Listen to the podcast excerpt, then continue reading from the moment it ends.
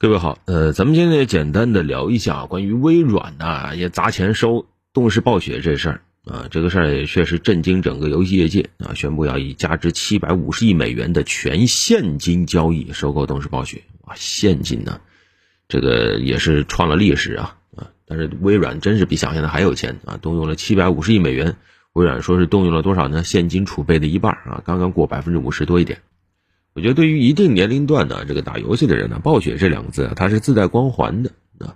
当然，变成动视暴雪以后，它的 IP 更多。那你像它旗下包括魔兽啊啊，魔兽争霸、魔兽世界啊啊，暗黑破坏神呐啊，星际争霸呀，像守望先锋啊啊，然后还有什么使命召唤等等啊，都是他们旗下的。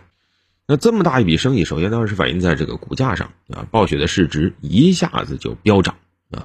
其实暴雪最近是麻烦很多的啊，从去年开始就爆发各种丑闻、性丑闻啊，就深陷各种诉讼啊，多名员工离职，包括高管，然后还收到了几百份各种反馈报告啊，说有什么不当行为啊等等，反正股价一直跌啊，从去年年中到现在，大概暴雪的股价跌了百分之三十左右啊，但是这回微软一说要收购，它一下子又涨了百分之二十多啊，而微软呢，则因为要这么大笔现金收购，反而它的股价稍微下跌了一点啊。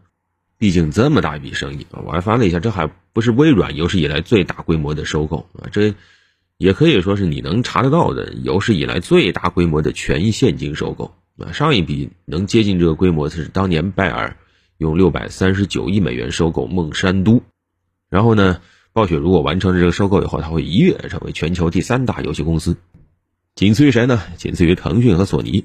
这个比索尼低啊，我觉得很多人是不出意料的，没想到啊，比腾讯还低。你想腾讯那真是个挣钱怪兽，但是你说腾讯旗下有没有真的拿出游戏精品啊？这个事儿就见仁见智了啊。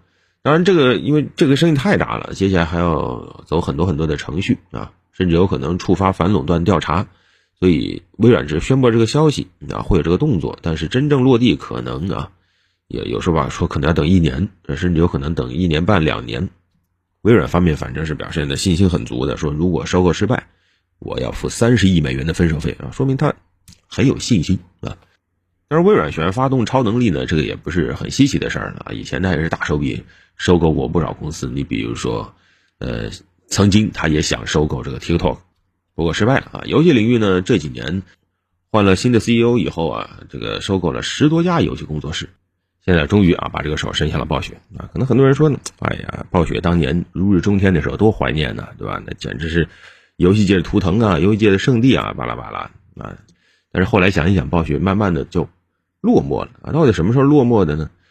你也说不清楚，到底从什么时候开始落寞的？那是他的这个《暗黑破坏神三》出台以后，大家没什么惊喜，还是说《魔兽世界》更新版本大家没什么惊喜，还是说呃他推出那个《守望先锋》？那之后呢？你也不知道。我感觉可能暴雪它在走向电竞时代的时候啊，它有点过于执念了啊。因为电竞嘛，呃，暴雪非常强调所谓的平衡性啊，甚至强调绝对平衡。竞技当然是需要平衡啊，但是这个东西它一一旦过了一个度的话，那这个东西它就不是一个艺术了啊。因为什么叫平衡？就你跟我一模一样，那才叫平衡，对吧？这叫绝对的平衡。啊，最平衡、最极致的平衡就是双方操作的东西都一模一样的嘛，对吧？镜像那是最平衡的啊。那往这个方向走，那其实，呃，最简单的办法是做减法啊。然后暴雪比较强势啊，各种玩家在各种游戏里自创的各种，你可以说是邪派打法，从当年的星际争霸到后来的魔兽争霸，再到后来的守望先锋等等的，就是暴雪他很喜欢做减法。你要开发出一个什么？类似于卡 bug 的搞法，他直接就把你这个玩法给删了啊！就是怎么说呢？他更强调平衡性啊，宁愿牺牲一定的娱乐性。但是我们说这个电竞比赛，它是电竞游戏比赛，对吧？游戏游戏，如果它很公平，但是却不够好玩或者不够耐玩，那这家公司走下坡路也就不奇怪了啊！当然了，呃，暴雪没落那单独说可以说好久啊，咱们今天不展开。那么对于微软来说呢？呃，微软收购暴雪呢，实际上有几个变化。一来，它能够，呃，立马让自己的这个视频游戏领域的这个收入啊涨一截啊。因为暴雪这几年虽然落寞了，但是动视暴雪它一年的这个销售额还是有八十多亿美元的啊。而微软呢，你别看它啊，个子大，但实际上微软的游戏收入大概一年也就一百五十亿美元左右，哎，这一下子就能够，呃，变成两百多亿美元。而更重要、更关键是什么呢？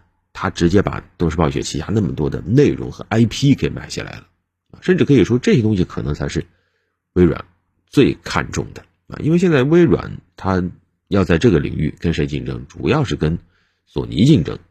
那么在这个赛道上，那微软最看重的什么？就是它的这个 Xbox 以及它的这个 XGP 服务的这样的一个表现啊。那么现在来看，对比索尼。微软还有一定的这个弱势，但是如果把这么多的版权 IP 全部纳入进去的话，那一下子微软手上能打的牌可就太多了啊！甚至可以说，它在这个领域，包括所谓的元宇宙领域，它都会更有胜算啊！因为游戏也好，包括更进一步的未来，我们曾经讨论过的所谓的元宇宙也好啊，我们抛开那些割韭菜的啊炒作概念不谈啊，目前设想游戏也好。